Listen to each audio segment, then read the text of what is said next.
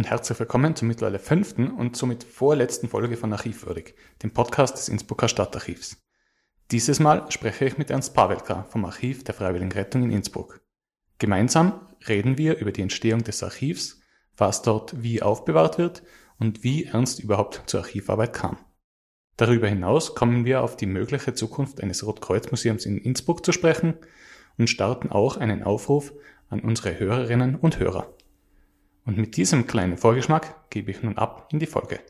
Lieber Ernstl, danke, dass du dir Zeit genommen hast, heute mit mir da zu sprechen über das, und jetzt muss ich aufpassen, das Archiv der Freiwilligen Rettung Innsbruck. Und da ist für mich schon beim, ich habe im Vorhinein natürlich ein kleines bisschen recherchiert, die, die Frage gewesen, eigentlich ist es ja das Vereinsarchiv des Roten Kreuzes warum quasi dann nicht im Namen Archiv des Roten Kreuzes, sondern, sondern Archiv der Freiwilligenrettung Innsbruck? Hat das einen, einen speziellen Hintergrund? Naja, es ist, äh, das ist das Archiv des Roten Kreuzes Innsbruck eigentlich. Ne? Mhm. Wir haben in Tirol die Situation, dass die äh, Rotkreuzbezirksstellen alle autonome Vereine sind und der Landesverband selbst auch. Mhm. Und das ist also jetzt einmal das Archiv des Roten Kreuzes Innsbruck, wobei wir Rotes Kreuz Innsbruck sagen, der korrekte aktuelle Vereinsname ist Österreichisches Rotes Kreuz, Freiwillige Rettung Innsbruck. Abgekürzt ist einer der Namen, die der Verein in seiner Geschichte gehabt hat. Die Namen haben sich immer wieder geändert, nicht? Also Ab Gründung ist es ursprünglich gegründet worden als Rettungsabteilung der Freiwilligen Feuerwehr Innsbruck am 12.04.1907 ist dann 1925 aus der Feuerwehr ausgeschieden worden aus verschiedenen Gründen. Ab da haben wir den Namen Freiwillige Rettungsgesellschaft Innsbruck. Der Name Freiwillige Rettungsgesellschaft Innsbruck, der zieht sich dann auch nach dem Zweiten Weltkrieg weiter in unterschiedlichen Varianten. Also zuerst Freiwillige Rettungsgesellschaft Innsbruck, irgendwann kommt dann da auch das Rote Kreuz hinein, da gibt es dann einen sperrigen Namen Freiwillige Rettungsgesellschaft Innsbruck, Bezirksstelle Innsbruck Stadt, äh, des, des österreichischen Roten Kreuzes Landesverband Tirol. Ja, liegt nicht wirklich auf der Zunge. also, also da, da, versteht man dann schon, ja. dass man dann, dass man es dann also abkürzt, so zunächst mit Freiwillige Rettungsgesellschaft Innsbruck und ab 1975 haben wir dann Freiwillige Rettungsgesellschaft Innsbruck, Bezirksstelle Innsbruck Stadt des österreichischen Roten Kreuzes, äh, Landesverbands Tirol und und äh, seit 2006 österreichisches Rotes Kreuz, Freiwillige Rettung Innsbruck, also etwas knackiger der Name. Ja. Und, und als Allgemeinbezeichnung des Vereins über all diese Epochen hinweg, ja, kann man sagen, Rotes Kreuz Innsbruck, das ist. Das ist auch in Ordnung quasi, wenn man das so sagt, quasi. Ja, genau, ist, ist, ist natürlich in Ordnung. Und, und jeder weiß, was gemeint ist. Und jeder weiß, ja was, was gemeint ist. Und es ist ja auch so, dass ja, dass wir nicht nur Rettungsdienst machen, obwohl das viele Jahre sehr stark auch im öffentlichen Bewusstsein stehender Bereich gewesen ist, so andere Vereinsaufgaben auch noch im, im Sozialbereich und ich, ich wollte gerade sagen, da fällt mir, habe ich das richtig im Kopf? Ist nicht Essen auf Rädern mittlerweile es, auch beim Roten Kreuz? Essen auf Teil, Rädern ja? war, war, von Anfang an beim Roten Kreuz an, bis, ja. bis, auf eine, bis auf eine kurze Zeitspanne, wo es ein anderer Anbieter gemacht hat, der das damals aber dann äh, nicht so zur Zufriedenheit machen konnte, sodass es dann wieder zum Roten Kreuz Innsbruck gegangen ist, ja, ganz genau. Also in, in, in Kooperation natürlich mit dem, äh, mit dem ISD. Gell? Ja. Also das ist genau, ich würde gerade sagen, weil der ISD, ja. glaube ich, macht das auch zum Teil. Gell? Äh, ja, der egal. ISD macht ähm, äh, wir stellen Personal und, ah, und, ich verstehe. Fahrzeuge. Äh, gut, gehen wir gar nicht zu sehr auf die Rettung, weil sonst kommen wir halt, glaube ich, gar ja. nicht weiter. Jetzt haben wir das Archiv ähm, der Freiwilligen Rettung Innsbruck. Mhm.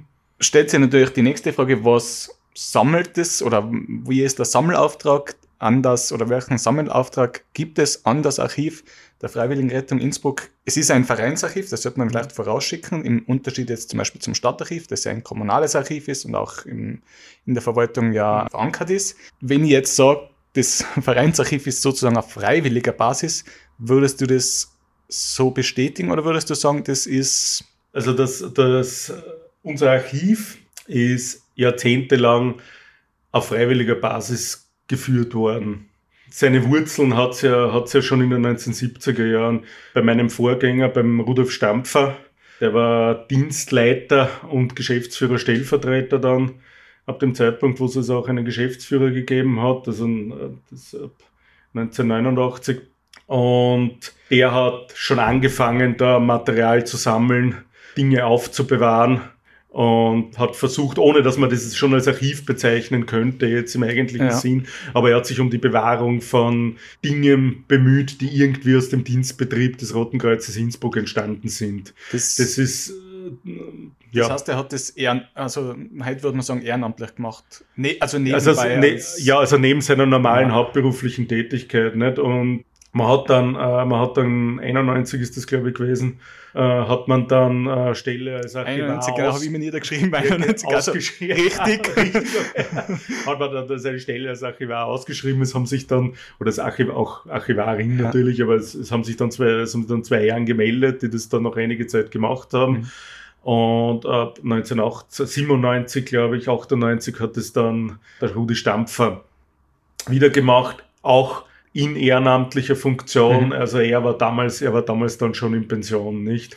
Und ich habe eigentlich auch zunächst ehrenamtlich gestartet und seit Mitte 2018, glaube mhm. ich, ähm, habe ich jetzt äh, Dienstfreistellungen innerhalb meiner hauptberuflichen Tätigkeit für das Archiv. Also das war zunächst nur ein Archivtag und mittlerweile ist so, dass ich zu 40 Prozent auch für das Archiv angestellt bin, weil einfach äh, der Arbeitsaufwand immer mehr gestiegen ist durch gestiegene Anfragen, Projekte und so weiter, was mit dem zunehmenden Interesse auch von Seiten unseres Vorstandes und auch der Geschäftsführung an diesem Archiv zu tun hat.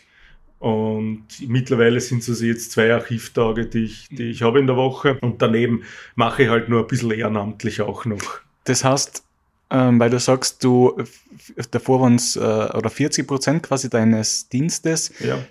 Deine andere Verbindung zum Roten Kreuz ist? Ja, ich bin im, ich bin im Regelfahrdienst tätig, ich bin mhm. Sanitäter, fahre hauptsächlich Krankentransporte und habe eben diese zwei, zwei, zwei Tage, das ist immer Mittwoch, Donnerstag, wo ich eine Dienstfreistellung habe, dann für das, um meiner Archivtätigkeit auch nachzukommen. Darf ich noch fragen, wie du persönlich die für die Archivarbeit interessiert hast? Hast du durch Kontakt mit dem Herrn Stampfer zu dem gefunden oder hast du gemerkt, da gibt's was oder ich habe also ich habe zum, ich hab zum Rudi Stampfer davor eigentlich nur wenig Kontakt gehabt. Ich habe einmal Kontakt gehabt, weil ich relativ am Beginn meiner Tätigkeit beim Roten Kreuz Innsbruck ein bisschen dort in der Pressestelle äh, herumgeschaftelt habe, muss man sagen. und also ich habe da Beiträge für die Mitgliederzeitung ja. geschrieben und, äh, und einmal, glaube ich, für die Homepage oder zweimal da habe ich eigentlich, da, da, da, da habe ich einmal oder zweimal mit ihm Kontakt gehabt, weil es da drum, weil es da um, glaube um Fotos gegangen ist für, irgend, für, für irgendeinen mhm. Beitrag. Gefragt worden bin ich aber eigentlich 2010 äh, vom damaligen Bezirksfreiwilligenkoordinator, ob ich da, weil sich der Rudi Stampfer zurückziehen wollte aus der, aus der Archivtätigkeit, ob ich das übernehmen möchte. Und ja, und dann habe ich, dann hab ich gesagt, das muss ich mir nur überlegen, nicht? Und dann habe ich den, und dann, dann habe ich Rudi angerufen und habe gefragt, wie das denn ist und wie groß der Zeitaufwand ist. Ja, und der Rudi hat gesagt, ja, äh, das Archiv hat den Vorteil, dass es eben nicht davonläuft. ja, das kann ich bestätigen. Das, die Archivalien sind, die, sind äh, geduldsam. Die Archivalien sind geduldsam, aber man hat dann, je mehr Aufgaben man dann für das Archiv übernimmt, wenn ja. das dann auch in den Bereich ein bisschen der Öffentlichkeitsarbeit hineingeht, nicht, äh, wenn das im Bereich äh, von Medienarbeit hineingeht, also Vorbereitung für, für irgendwelche Facebook-Postings, und, und andere Dinge. Man hat dann aber doch natürlich zeitliche Vorgaben, die man dann in irgendeiner Weise versuchen muss einzuhalten, nicht? Und gerade da ist also dann auch der Arbeitsaufwand natürlich gestiegen. Gell? Das denke mal. Und das habe ich, das, ähm, und es ist auch immer mehr geworden, was ich dann, was ich dann eigentlich gemacht habe, nicht? Und da ist schon, wenn, also wenn dann natürlich Sachen wie die Festschrift zum Beispiel 2017 reinkommen, also dann, dann bleibt im Grunde Wenig alles über, andere, was, mit eigentlicher archivarischer Tätigkeit zu tun und also das ganze Inventarisierungstätigkeiten, nicht die, die, die Verzeichnung, Erschließung und so weiter, das bleibt natürlich dann alles liegen, die, die Bearbeitung von Archiveingängen. Was kann man sich denn vorstellen, was bei dir, also nicht, nicht bei dir jetzt persönlich natürlich, sondern immer damit mhm. natürlich im Archiv lagert, sind das, ich sage jetzt mal salopp gesagt, Einsatzberichte, sind das nur äh, Schriftstücke, sind das auch äh, Realien, also was weiß ich, ein, ein, ein, ein Helm oder eine Ausrüstung oder sowas? Also es umfasst ein sehr, sehr breites Spektrum eigentlich. Wir haben, wir haben relativ viel Schriftgut aus dem Verwaltungsbetrieb. Wir haben allerdings auch Fotografien, historische Fotografien natürlich und Realien natürlich auch. Also ganze Reihe von Gegenstände aus, aus allen aus allen möglichen Bereichen, also aus dem Rettungs- und Krankentransportdienst, aus dem Katastrophenschutzwesen, aus dem Ausbildungswesen mhm. und so weiter. Die Geschichte des äh, Roten Kreuzes Innsbruck, auch die Geschichte des Rettungswesens eigentlich, ist eine sehr durchwachsene, eine komplexe Geschichte, weil da alle möglichen Formen von Geschichten, wenn man das so sagen kann, hineinfallen. Mhm. Also man hat da Medizingeschichte drin, man hat da Stadtgeschichte drin über die Gebäude, die wir errichtet haben, aber auch Betriebe, die wir geführt haben. Also die, das Rote Kreuz Innsbruck hat seit 1928 also eine betriebswirtschaftliche Tradition, wenn man so sagen kann. Das hat verschiedene Gründe gehabt damals. Und Technikgeschichte, nicht alles, was mit der ganze Leitstellenwesen, was mit Kommunikationstechnik zu tun hat, nicht? Dann natürlich eine Geschichte von Entwicklung von Uniformen, solche Dinge, nicht? Ausbildungsgeschichte, das fällt da alles, das fällt da alles hinein. Also es ist, es ist da, es ist da relativ komplex. Also man, man könnte im Grunde ein technisches Museum aus sowas machen, zum Beispiel, nicht? Und natürlich wie bestimmte Abläufe stattfinden. Nicht? Wie kommt der Rettungsauto zum Patienten? Wie ist da der ganze Weg? Anfangen von der Meldung, wie hat es zu Beginn des Rettungsdienstes in Innsbruck ausgesehen, nicht? Wie, wie, haben da, wie haben da die Meldungen stattgefunden, nicht? Wie ist dann das, äh, der, der ursprünglich Pferdewagen, das Pferdegespann oder wie ist die, oder, oder wie, wie sind die, die ersten Kraftwagen ausgefahren, nicht? Da wird man vielleicht auch, wird man auch ein Auto alarmieren können, wenn es draußen war, bevor man einen Sprechfunk gehabt hat, nicht? Also da, diese, diese, diese ganzen organisatorischen Sachen, wie sind Patienten transportiert worden überhaupt, nicht? Hast du schon Tragen gegeben oder und so weiter, nicht? Das so, solche Dinge einfach, die, das fällt da alles in die Geschichte hinein, nicht? Und aus all diesen Geschichten fällt halt da Material an dann, nicht? Fürs Archiv oder ist angefallen. Wie kommst du dann an dein Archiv gut? Gibt es bei der Rettung eine Art Regelung, dass gewisse Schriftstücke dann ins Archiv kommen zu dir? Oder musst du proaktiv um die Schriftstücke sozusagen ringen? Also eine Regelung in dem Sinn haben wir aktuell noch nicht. Ich bin seit längerem dabei, eine auszuarbeiten, wo man dann einfach sagt, dass, dass etwas, was ein bestimmtes Alter hat, sagen wir, älter als 20 oder älter als 30 Jahre ist, auf jeden Fall dann ins Archiv kommen soll. Was, äh, was so Verwaltungsakten betrifft, da ist es so, es wird immer noch in irgendwelchen Büros irgendwo irgendetwas gefunden, was Gegenstände betrifft, oft im Cutkeller oder so, wenn dort wieder aufgeräumt wird, da tauchen dann wieder Sachen auf. Die bekomme dann, oder mittlerweile ist es so, dass da jetzt schon äh, die Dienstführer oder wer auch immer das, das dann findet, proaktiver auf mich zukommt und fragt, ob ich das haben will oder mir das einfach reinstellt. Das heißt, es spricht also, sich schon herum, dass es das, die gibt. Ja, genau, es, das hat sich mittlerweile herumgesprochen. Dass es also, das gibt, das, äh, ich, ich bekomme es auf diese Art und Weise nicht. Wenn mir irgendetwas auffällt, ja, dann schaue ich schon mal proaktiv, dass ich das bekomme. Also wenn jetzt, wenn irgendwelche neuen Sachen jetzt im Dienstbetrieb auftauchen zum Beispiel, wo ich immer denke, das, das, das könnte fürs Archiv interessant sein, auch wenn es ein neuer Gegenstand ist, nicht?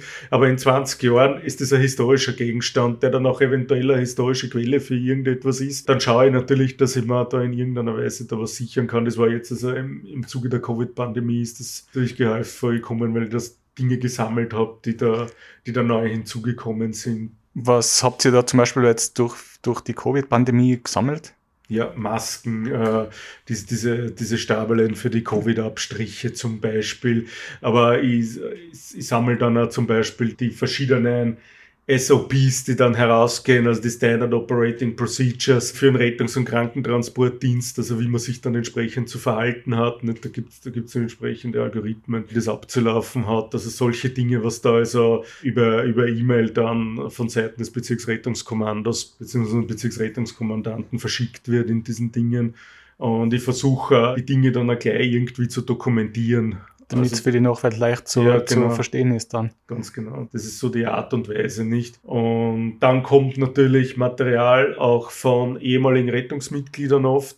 Die haben oft noch Fotos zu Hause, die haben oft, äh, aber auch Schriftstücke, oft irgendwelche Funktionäre, ehemalige Abteilungskommandanten. Die haben oft noch Dinge daheim, die in ihrer aktiven Zeit, in ihren Funktionen angelegt haben, die natürlich dann oft interessante historische Quellen sind. Nicht? Und es gibt ein Fach im Sekretariat für das Archiv, da liegt dann auch oft irgendetwas drin. Manchmal weiß man dann auch gar nicht, von wem das ist.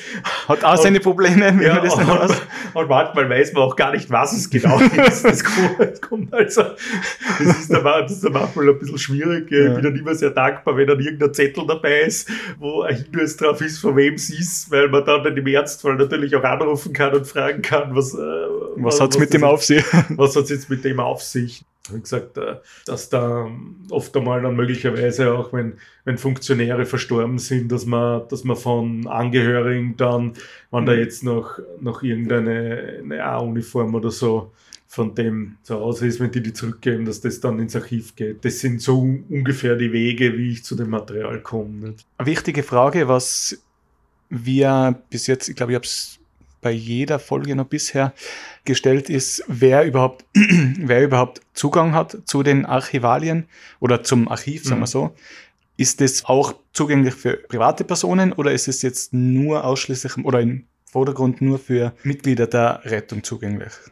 Also zugänglich in dem Sinne, gell? also dass man da jetzt einfach reingehen kann. Also, ja, also ja, das, das, äh, das, eh ja. also das, das ist auch für Mitglieder der Rettung äh, grundsätzlich nicht der Fall. Also Zugänglich ist es einmal natürlich grundsätzlich für mich, dann für die Dienstführer, die sind so mittlere Führungsebene. Dienstführer ist der Offizier vom Dienst, der für den Dienstbetrieb zuständig ist. Der muss natürlich, der muss natürlich auch überall hineinkommen. Und alles, was Aufwärtsdienstführer ist, also die kommen da grundsätzlich hinein, aber drunter natürlich nicht, damit, damit da nicht irgendeiner irgendwie mal was ausgetragen kann und dann irgendeiner ja. reingeht und schauen, schauen wir mal, was da drin ist. Und solche Dinge. Also das ist, da, das ist dann schon per Schloss abgesichert. Aber grundsätzlich ist es so, dass wenn jemand eine Anfrage ans Archiv stellt nicht, und es dann etwas wäre, zum Beispiel, was jetzt noch nicht digitalisiert wäre, nicht, dann äh, würde ich dem natürlich auch die Möglichkeit eröffnen, da dann hineinzuschauen. Also wir, wir haben einmal einen Kameraden gehabt, der 2018 eine Diplomarbeit geschrieben, eine Masterarbeit über die Geschichte des Rettungswesens in Innsbruck. Der hat sehr viel mit unserem Archiv gearbeitet. Und der hat dann natürlich, der hat dann auch einen Schlüssel bekommen, der hat dann auch da eigenständig was tun können drin. Also das, das, diese Möglichkeit habe ich ihm gegeben. Und ich habe ihm dann natürlich mit Informationen auch weitergeholfen, wo er da irgendwas finden kann. Nicht? Aber in dem Fall ist es ein Spezialfall gewesen. Mitglied bei uns, dass er Diplomarbeit schreibt und da, da kann man das dann eventuell auch schon so, schon so machen, wenn man da jetzt das Vertrauen hat, dass das dann korrekt gemacht wird und nachdem der auch Geschichte studiert hat, natürlich. Dann kann man davon ausgehen, der hat ein bisschen einen, ja, Umgang mit, die, mit einen Respekt mit den archivalischen ja, ganz Stücken. genau. Das, also, also Hofft man zumindest. Ja, ja, ja, es war auch so. Nein. Und man ist ja dann auch froh, wenn es eine, eine wissenschaftliche Produktion gibt zu dem Thema, weil besonders viel gibt es da bislang noch nicht. Also das, das ist. Damit der Aufruf an, an die zukünftigen Historiker und Historikerinnen. Äh, es gibt noch viel beim Rettungswesen zu erforschen. Ja, es ist tatsächlich so, das ist die Quellenlage auch oft nicht so, so wahnsinnig gut. Also das ist, das ist wirklich ein, ein groß interessantes Phänomen. Das heißt, um das nochmal zu summieren, wenn Außenstehende von der Rettung oder in der Rettung mhm. und nicht automatisch Zugang haben.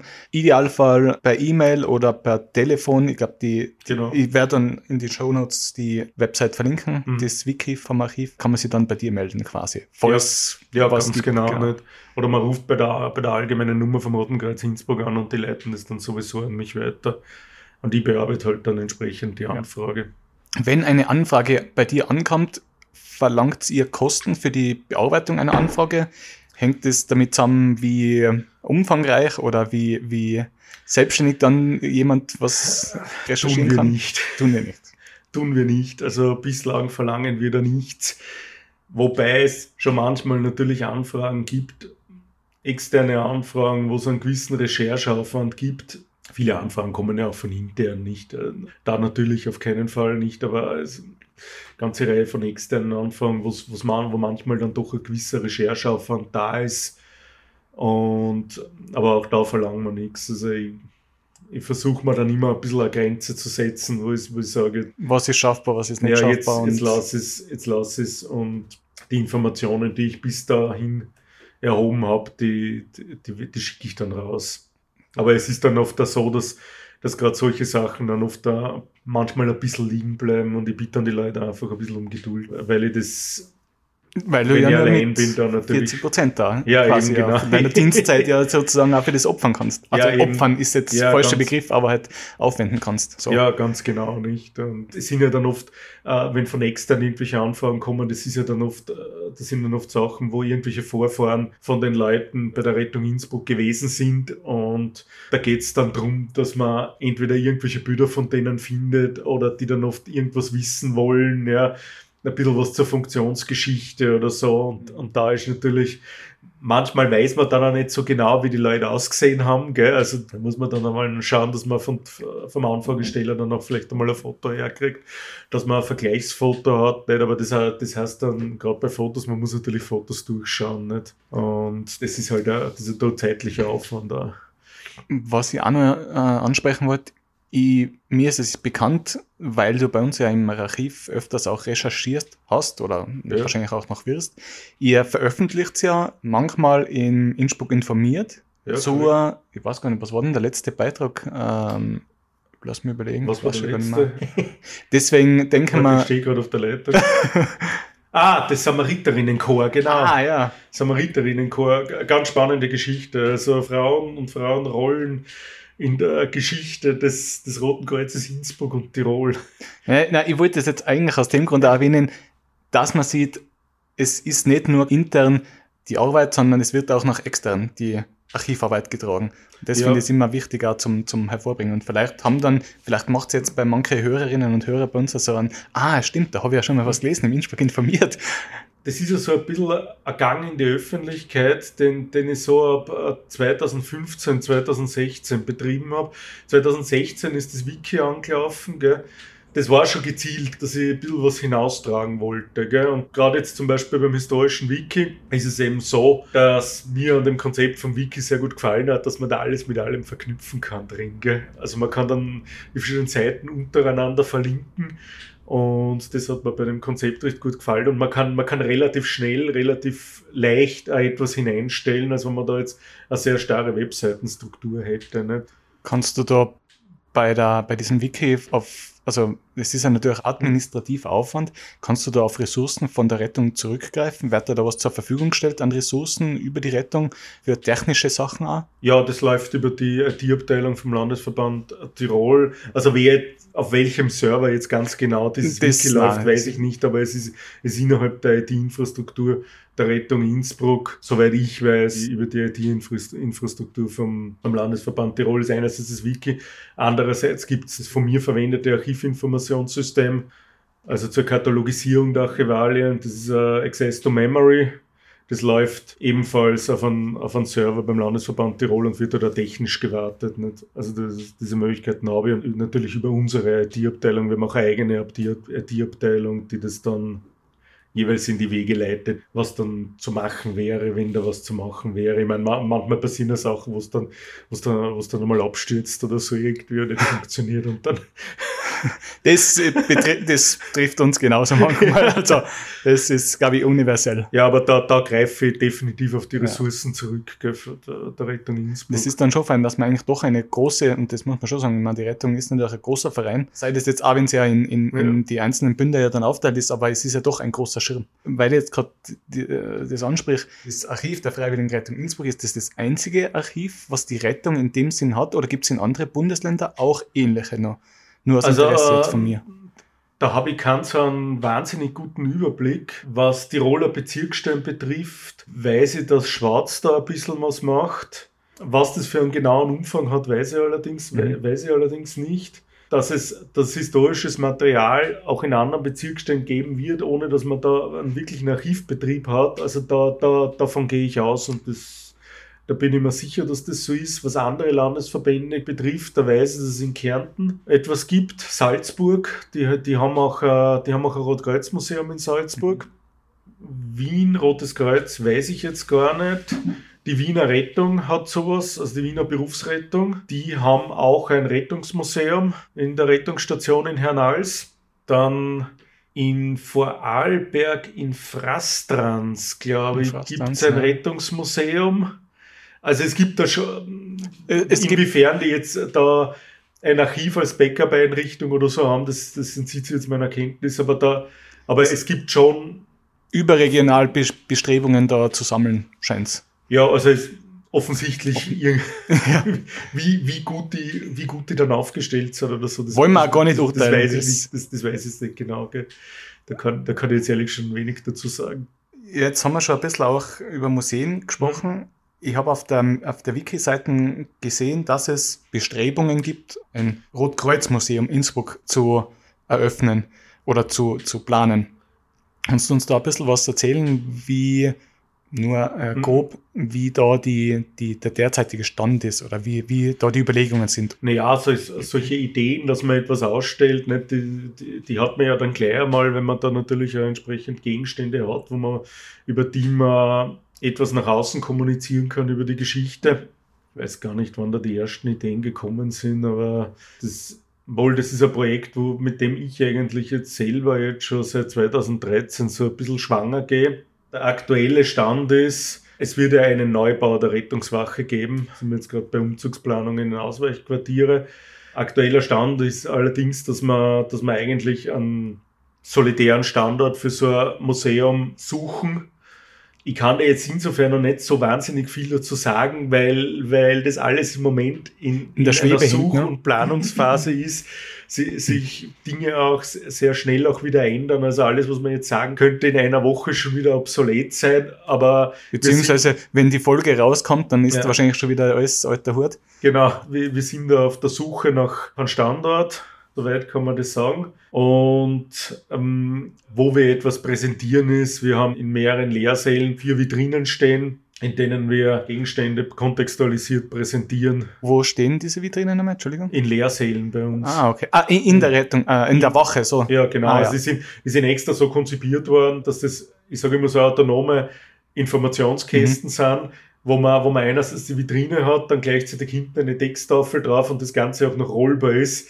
weil in so einem Lehrsaal einer, einer, einer Rettungswache, da, da finden natürlich auch Übungen statt und da muss man dann manchmal diese Vitrine noch verrücken, eventuell einmal in einen anderen Lehrsaal verfrachten und so weiter, wenn, äh, wenn sie einen Platz wegnehmen. Also das, das ist extra so konzipiert worden, dass das Ganze sehr flexibel einsetzbar ist, nicht? Ist dieser Lehrsaal öffentlich zugänglich? Also kommt man da? Es sind mehrere Lehrsäle. Ja. Also sind, sind die öffentlich zugänglich? Äh, also für die, wenn ich jetzt vorbeispazieren würde an, an der Rettungswache? Also, also so beim Vorbeispazieren nicht, aber okay. es kommen Leute von außerhalb hinein, wenn man, wenn bei Erste-Hilfe-Kursen zum ah, Beispiel. Ja. Wir mhm. bieten Erste-Hilfe-Kurse an für die Führerscheinkurse, aber auch so in verschiedensten Varianten. Also da, gibt es ganze Reihe von Kursen für die Bevölkerung. Auch da kommen dann natürlich auch Leute von außen hinein. Nicht?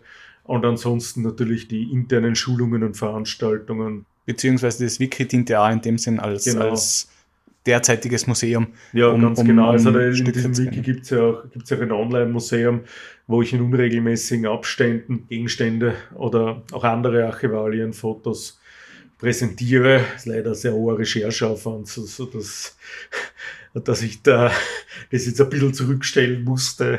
Aber es wird sicherlich wieder etwas kommen. Der letzte Gegenstand war, glaube ich, war, glaube ich, von September 2022. Aber es wird wieder etwas kommen. gibt es ja zumindest Hoffnung. Gibt es einen umfangreichen historischen Abschnitt, wo man dann also auch entsprechende Informationen kriegt, wo ich versuche, die Schwebe zu halten zwischen noch einer halbwegs guten Lesbarkeit und, und Zugänglichkeit und dann doch hinreichend detaillierter Information. Was ich jetzt am Anfang noch vergessen habe zu fragen, wie viele Räumlichkeiten hast du derzeit zur Verfügung oder wie, wie dass man sich ein bisschen vorstellen kann, wie welchen Ausmaß, welche Größe dein Archiv oder nicht dein Archiv, ich muss ich aufpassen, sondern das Archiv natürlich der Freiwilligen Räte in Innsbruck hat. Ja, es, also aktuell gibt es zwei Depots.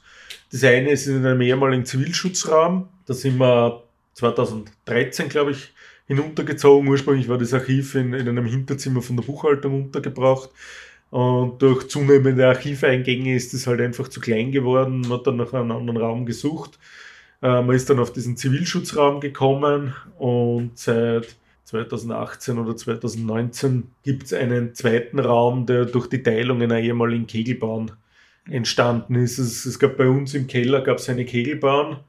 Die gibt es nicht mehr? Die gibt es nicht mehr. Ach, die gibt's nicht mehr. Die, die, sind, die sind zwei Räume geteilt worden. Und der eine Raum ist jetzt ein Mannschaftsraum für die Mitglieder und der andere Raum steht dem Archiv zur Verfügung. Und da hätte eigentlich so ein kleiner archivarischer Ausstellungsbereich auch in, in einem Teil dieses, dieses Bereichs, der dem Archiv zur Verfügung steht, stehen soll. Das ist dann leider wegen, wegen eines Einbruchs von Feuchtigkeit auf Eis gelegt worden. Gibt's dann, also bist du derzeit mit deiner Größe schon wieder am Limit oder? Ja. Ja, und gibt's Potenzial, dass auch da das, die Archivräumlichkeiten wachsen mit vielleicht einer neuen Wache? Ja, also es ist, es ist geplant in der neuen Woche, dass da entsprechende Archivdepots, die dann auch, wo dann auch die entsprechenden klimatischen Bedingungen für die Lagerung entstehen sollen. Und wir werden ja innerhalb dieses Jahres auch in ein Ausweichquartier übersiedeln müssen, äh, wegen des projektierten Neubaus, der einen Abriss auch der Wache bedingen wird. Und in diesem Ausweichquartier wird dann auch ein bisschen mehr Platz zur Verfügung stehen, als es jetzt der Fall ist. Man versucht das halt dann alles dann doch irgendwie so zu schlichten, dass es dann doch irgendwie, irgendwie noch geht. Herr Ernstl, gibt es von deiner Seite irgendwas, was du gerne anbringen möchtest oder unseren Hörerinnen und Hörern mitgeben möchtest über die, die Rettung oder das Rettungsarchiv? Haben wir irgendwas auslassen, was wichtig ist? Im Großen und Ganzen, glaube ich, haben wir das Wichtigste eigentlich besprochen. Ja, vielleicht in Anschluss, ähm, das ist ein sehr spezifischer Aufruf noch einmal, in Anschluss an meinen letzten Beitrag in Innsbruck informiert über das Samariterinnenchor. Ich kann dann kurz dazu sagen, äh, worum wir es können, dabei Wir können gerne auf diesen Beitrag eingehen, wenn du magst. Ja. Eben, es ist, äh, und das, das ist also wirklich also eine Sensation, es ist, es im Jahr 1934 von der damaligen Vizepräsidentin des Landesvereines vom Roten Kreuz für Tirol, wie es damals geheißen hat, ein Kurs für weibliche Samariter, wie es geheißen Samariter, altertümliche Bezeichnung für den Sanitäter oder für den Ersthelfer, initiiert worden, der hat im Juli 34 begonnen. Es ist ein ganz starkes Interesse gegeben an Frauen, an diesem Kurs teilzunehmen. Man hat die Teilnehmerzahl dann auf 50 beschränken müssen. Und es sein tut so, dass man, dass man leider äh, doch sehr wenig weiß über dieses Samariterinnenchor, das sich dann gebildet hat. Und das also bei großen Veranstaltungen, bei Ambulanzen, bei Übungen und so weiter dann auch, dann auch mitgemacht hat. Es gibt immer wieder auch Zeitungsberichte von Damen, die, dies, die diese Ausbildung dann auch gemacht haben, wenn sie als Ersthelferinnen irgendwo interveniert haben privat und so weiter. Wenn also irgendjemand aus der Bevölkerung weiß, dass irgendeine Vorfahrin von ihm möglicherweise Teil dieses Samariterinnenchors gewesen ist, und da möglicherweise vielleicht Fotos oder irgendwelches anderes Material hat, das damit irgendwie in Verbindung steht, wäre ich sehr, sehr dankbar, wenn er sich bei uns beim, im Archiv melden könnte. Ich würde, ich würde gerade in diesem Bereich sehr, sehr gerne weiter recherchieren können. Ich glaube, da können wir generell den, den Aufruf starten nochmal, wenn jemand zu Hause von der Verwandtschaft, von Bekanntschaft, ja. Fotos eben oder sonstige Dinge, was in Verbindung mit der Rettung stehen oder mit dem Roten Kreuz, gerne einfach beim Ernstl melden. Ich werde, wie gesagt, die Infos verlinken in die Show Notes. Und damit denke Ernst, danke für deine Zeit nochmal. Und danke. hoffen wir, dass es Rückmeldungen gibt, oder? Hoffen wir das Beste, ja. ja ich sage ganz herzlichen Dank, Dominik.